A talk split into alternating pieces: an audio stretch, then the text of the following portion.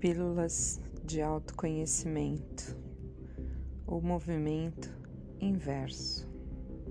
Hum, eu que me gabava porque fazia dezenas de coisas ao mesmo tempo, mas ao contrário de um malabarista que se diverte com malabares, eu dormia pouco, tinha refeições rápidas e mal me lembrava que precisava, por questões biológicas, usar o banheiro e ainda assim acreditava estar bem. Pois é, o tempo que eu julgava ter para minha família era sem qualidade alguma. Havia me tornado um robô. Eu me mantinha no modo automático e seguia sem manutenção, acreditando ter o controle de tudo e com isso me sentindo segura. Então, como um computador em mau funcionamento, apresentei defeitos. Meu hardware já estava se desmontando e meu software estava com o bug. Hum, o tal bug do milênio, atrasado. Meu cérebro entrou em colapso, me deixando pronta para morrer.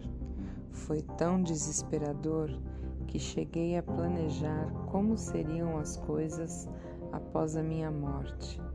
Pensei mesmo que minha história tivesse acabado. Pois é, pessoas lindas, a gente acha que tem o controle de tudo e eu não sou diferente de você. Eu planejei inclusive como seria após a minha morte e ela não aconteceu no momento que eu esperava e tantas outras coisas lindas me foram proporcionadas. Se você tem um problema na sua vida e você acredita que chegou o seu fim, vá além. Desperte o poder que existe na tua mente, no teu coração. Encontre um motivo. Eu encontrei o meu motivo. Se você se identifica com o que eu estou te falando, me procure, podemos conversar, eu posso te contar a fórmula que me tirou desse desespero e preste bem atenção: não existe fórmula mágica. O que existe é desejo de mudança.